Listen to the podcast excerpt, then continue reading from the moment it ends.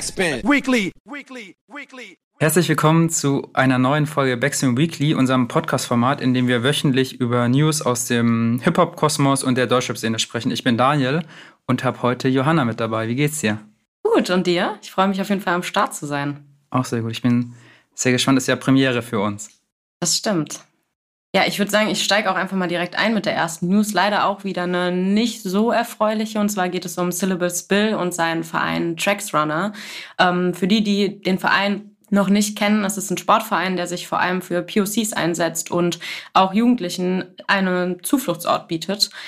Da ähm, ist immer wieder in den letzten Monaten äh, auf Syllable Spills Instagram-Account zu verfolgen, wie Rechte ihn, aber auch den Verein selbst bedrohen, wie Autoscheiben eingeschlagen werden, Zettel mit Beleidigungen werden hinterlassen. Ähm, und genau, der Verein lebt von Spenden und passiven Mitgliedern. Jetzt ist es leider so, dass in der letzten Zeit mehrere hundert Lastschriftüberweisungen ähm, dem Verein entzogen wurden und damit ein Schaden von knapp 17.000 Euro entstanden ist. Und mit großer Wahrscheinlichkeit stehen eben auch genau diese Rechten hinter dieser Aktion. Und ganz abgesehen von der mentalen Belastung durch solche Drohungen droht dem Verein eine Schließung, wenn die Summe nicht beglichen wird. Das heißt, es geht jetzt vor allem darum, dass man unterstützt, dass man den Beitrag, wenn man bei ihm auf der Instagram-Seite ist, teilt, dass man spendet, dass man Mitglied wird. Man kann auch passives Mitglied werden mit einem kleinen Beitrag im Monat, damit eben dieser Verein und somit auch der Zufluchtsort für Jugendliche und Kinder weiter bestehen bleibt. Und ähm, wir verlinken euch dazu auf jeden Fall auch alles in den Show Notes zu der Folge, sodass ihr direkt auf Spendenlinks kommt oder eben auch auf das Profil von Syllable Spill und dem des Vereins. Ja, ich finde das so daneben irgendwie mit, also man kriegt ja dieses ganze Thema schon so ein bisschen länger mit äh, bei ihm, was da, was da abgeht. Und ich finde so krass, irgendwie hört man meistens, wenn man was hört, ist halt immer so eine negative Nazi-Schlagzeile. Und ja, finde ich echt, die Leute sich, sollten sich echt schämen und äh, ja, ich hoffe, dass das klärt sich alles und das kann noch etwas weitergehen. Ja, auf jeden Fall. Unser nächstes Thema, da geht es auch um Geld, aber ein bisschen erfreulicher, sage ich mal, beziehungsweise eigentlich wenig erfolgreicher für einen angeklagten Rapper. Und zwar ist, hat die Berliner Staatsanwaltschaft äh, bekannt gegeben, dass ein Urteil rechtskräftig wurde, dass ein sprayender Sprechgesangskünstler äh, 60.000 Euro Strafe zahlen muss. Es geht aus der Pressemitteilung nicht ganz hervor, um wen es da geht. Da er aber ein UFO-Piece gesprayt haben soll, ist es ja eigentlich relativ ersichtlich. Es gab da ja schon ein paar Mal, vor allem im letzten Jahr, Gerüchte, ähm, dass UFO wieder ein bisschen mehr in der Ecke unterwegs ist. Äh, ich fand an der Pressemitteilung irgendwie ja, bemerkenswert, dass irgendwie von so Sprach und irgendwie sogenannter Rapper irgendwie schwingt da immer sehr viel so Disrespect und Unverständnis mit. Also auf der einen Seite ist es so, aber dann sowas wie Peace stand irgendwie ohne Kontext da, als würde man, als würde das jeder wissen, fand ich irgendwie sehr ungewöhnlich. Ja, voll, ähm, wie du gerade gesagt hast, wir haben, glaube ich, auch in der Jahresrückblick haben wir, glaube ich, auch über dieses Thema gesprochen. Ich glaube, das kam ja letztes Jahr, so im Januar, das erste Mal auf, dass äh, vermutet wurde, dass UFO da auf jeden Fall bei dem Peace am Werk war. Ähm, und ich finde es auf jeden Fall sehr äh, amüsant, dass das jetzt so ein Jahr später immer noch Topic ist, ähm, auch wenn es nicht 100% sicher ist, dass es um ihn geht. Aber ich bin auf jeden Fall sehr gespannt, was da noch kommt, ob da noch was kommt, ob vielleicht auch von seiner Seite aus irgendwas dazu kommt. Ähm, es ist auf jeden Fall sehr Hip-Hop, würde ich sagen. Voll. Ich weiß nicht, ob du das mitbekommen hast. Bei der letzten Tour wurden ja auch äh, T-Shirts so besprayt, die dann sozusagen halt irgendwie halt alles Einzelstücke waren. Finde ich auch irgendwie, ich mag sowas, wenn, wenn Künstler, die man vielleicht, vor allem irgendwie seine Fans vielleicht auf der auf den ersten Blick gar nicht so in diese Graffiti-Ecke stellen würden, ähm, sich eben für die anderen Elemente für die anderen Elemente stark machen. Ja. Aber ja, er meinte auch im Interview mit der GQ, dass er dann lieber in Paris malt, weil da eben äh, die Strafen nicht, weil er da eben nicht ganz so viel Geld zahlen muss. Ähm, ja, ich hoffe, er macht noch ein bisschen weiter und lässt sich nicht mehr erwischen. das kann man ihm auf jeden Fall wünschen. Wer auf jeden Fall weitergemacht hat, ist Nina Schuber. Die hat nämlich letzte Woche Freitag ihr Debütalbum Class veröffentlicht und ist damit auch direkt mal auf Platz 6 der Debüt Global Charts von Spotify gelandet. Ähm, Nina Schuber feiert ja auf jeden Fall in den letzten Monaten immer wieder krasse Erfolge, äh, nicht zuletzt mit, mit der Single Mangus mit Chili, mit der sie, ähm, das war ja auch eine Album-Single, mit der sie direkt auf Platz 4 der Singlecharts gelandet ist. Ich bin auf jeden Fall sehr gespannt, wo sie äh, landen wird mit dem Album jetzt auch in den deutschen Charts. Aber es ist auf jeden Fall sehr beeindruckend, wie sie so in den letzten eineinhalb Jahren irgendwie von, von Newcomerin, die neue oder zum ersten Mal Songs auf Deutsch gemacht hat, ähm, ja, immer wieder in den Charts zu sehen ist, immer wieder neue Auszeichnungen bekommt und auf jeden Fall krass gefeiert wird für das, was sie macht. Hast du das Album schon gehört?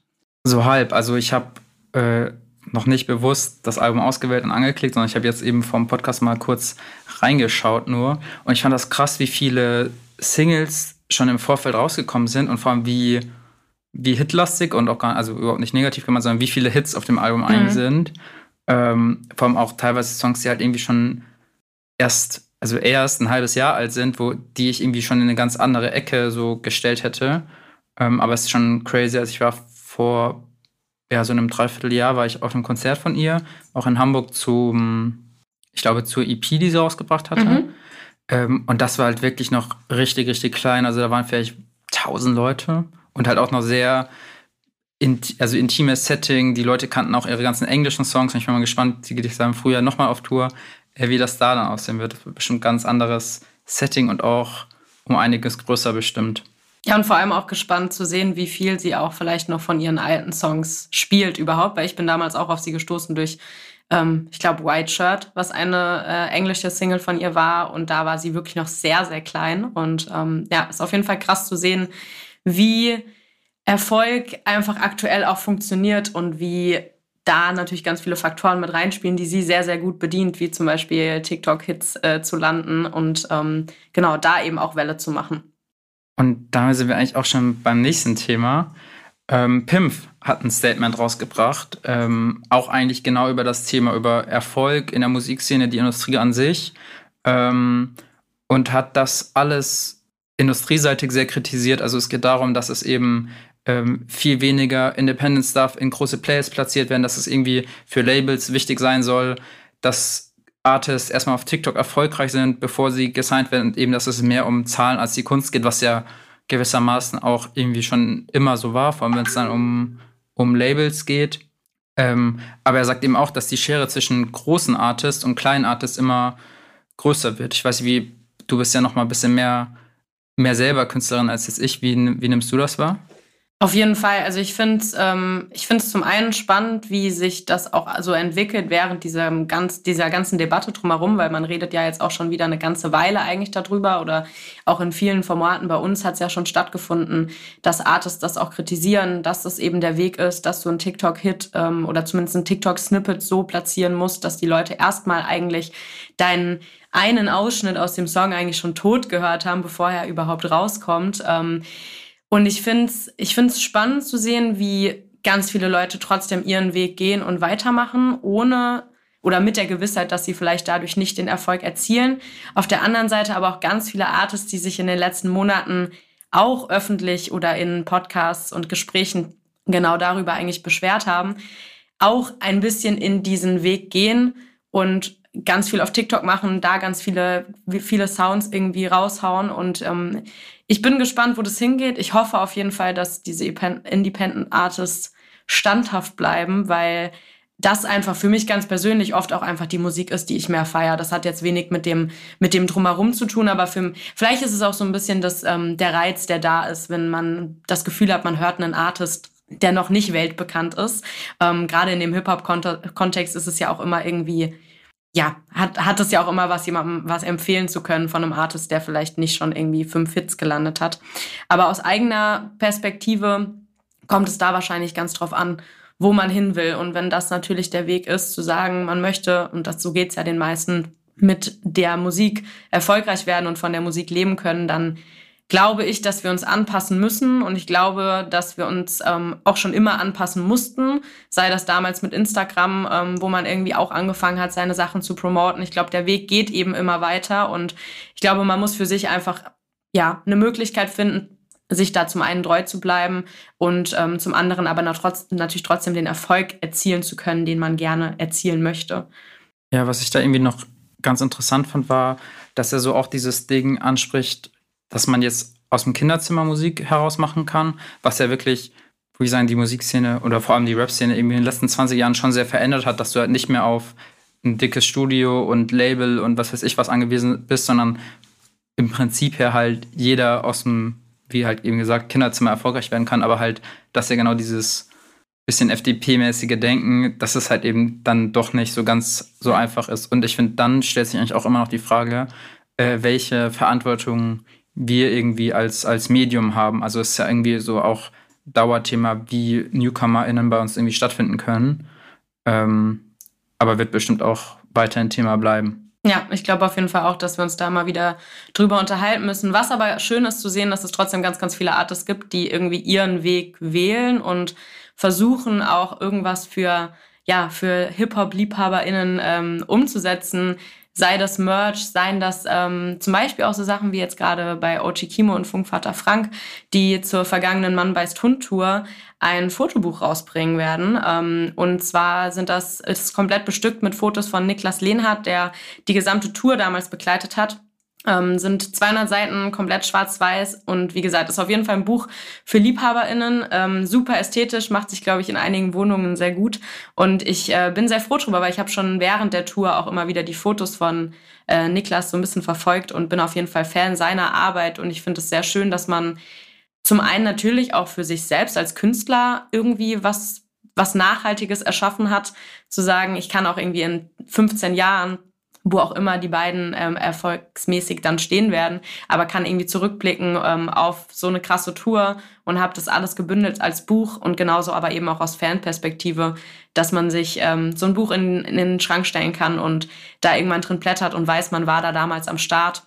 Und ich glaube, solche Sachen halten eben auch diese ganzen Independent Artists oder kleineren Artists ähm, ja, einfach zum einen natürlich am Leben. Also es ist super wichtig, dass wir auch sowas unterstützen. Und wenn man Artists feiert, das ähm, sagt natürlich auch jeder Artist immer, aber Merch kauft, zur Tour geht, unterstützt und ähm, genau, da auch einfach so ein bisschen was zurückgibt dafür, dass wir uns den ganzen lieben langen Tag mit sehr guter Musik beschallen können. Und ich glaube, da ist so ein Kauf von so einem Buch auf jeden Fall eine ganz gute Möglichkeit. Ich finde da in der ganzen Ecke wird eh so geil viel Wert auf Ästhetik und Mega, so Gesamtkonzept ja. gelegt. Also auch dieses ganze Video, Cover, Booklet, Merch, eigentlich, also du kannst so viel aufzählen, was irgendwie beim, beim letzten Album, äh, ja, einfach gut durchdacht wurde und einfach geil aussieht. Und ich finde, das ist wirklich sehr, sehr viel wert und sollte auf jeden Fall wertgeschätzt werden. So. Ja, voll. Wir bleiben direkt beim Thema Buch und zwar bringt Moses Pelham ein Kochbuch raus. Ähm, das soll im Herbst erscheinen. Es gibt ähm, darin Rezepte für äh, vegane Gerichte. Und es geht wohl vor allem darum, irgendwie persönliche Einblicke in sein Leben zu bekommen und als würde man einen Abend in der Küche von Moses Pelham verbringen. Ähm, Finde ich irgendwie sehr überraschend so. Ich hätte gar nicht damit gerechnet. Es gibt ja auch schon ein paar so Rap-Kochbücher, zum Beispiel äh, Kochen Unplugged von, von Christoph Brandt, aber lustigerweise auch schon äh, Moses mit dabei mit einem veganen Burger und dann Panna Cotta oder auch von Johann Voigt und Emil Schramm ähm, Rap Kitchen mit auch verschiedenen Rezepten von, von RapperInnen. Äh, was denkst du, wer, von wem würdest du gerne mal Rezepte lesen? Also, wen ich immer sehr nice kochen sehe, ist Nein. Ähm, wenn ich das so auf Instagram verfolge, der fällt mir jetzt so spontan ein, auf jeden Fall. Ähm, aber ansonsten, ja, ich finde es irgendwie, ich finde es auch eine lustige Entwicklung, dass, dass äh, man eben auch mit solchen Sachen wieder einen neuen Geschäftszweig aufmachen kann und kann sagen, okay, äh, ich koche selber gerne und äh, ähm, habe irgendwie Rap-Fans oder Fans, die äh, es vielleicht interessiert, was ich abends koche. Und ähm, ich finde es auf jeden Fall sehr spannend. Ich weiß nicht, ob ich mir ein äh, Rapper oder Rapperinnen Kochbuch kaufen würde, aber ich bin auf jeden Fall sehr gespannt, ähm, ob man mitbekommt, was da so für Gerichte drin sind. Ähm, oder ob man irgendwas findet, was man nachkochen kann. Vielleicht gibt es auch irgendwann äh, ein Rapper-Promi-Dinner.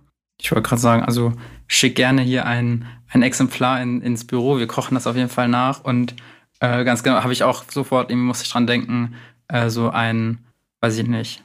Einfach eine Sido, Special Ufo, Edition, ja. Weiß ich nicht. Wenn noch Nein, meinetwegen. Und, und Moses in der Küche. Bisschen Mischung aus MTV Cribs und, und Promi-Dinner. Kann ich ja. dir auf jeden Fall gut vorstellen. Prinz Pi, glaube ich, kocht viel und kann, glaube ich, hat wahrscheinlich auch die krassesten Kochutensilien, die man sich vorstellen kann. Also Vox, wenn ihr das hört, dann, ja, dann wir können wir können da ein Format äh, aus dem Boden stampfen, wenn ihr Bock habt. bis zu dem Kochbuch müsst ihr euch noch ein bisschen gedulden. Wahrscheinlich bis zur ersten Rap-Promi-Dinner-Sendung auch. Bis zur nächsten Sendung Wrestling Weekly dauert das nicht mehr so lange. Nächsten Samstag gibt es die neue Folge, dann wahrscheinlich mit anderen Leuten. Äh, bis dahin könnt ihr erstmal diese Folge hören. Viel Spaß damit. Danke dir, Daniel. Ciao. Tschüss. Backspin. Weekly. Weekly. Weekly.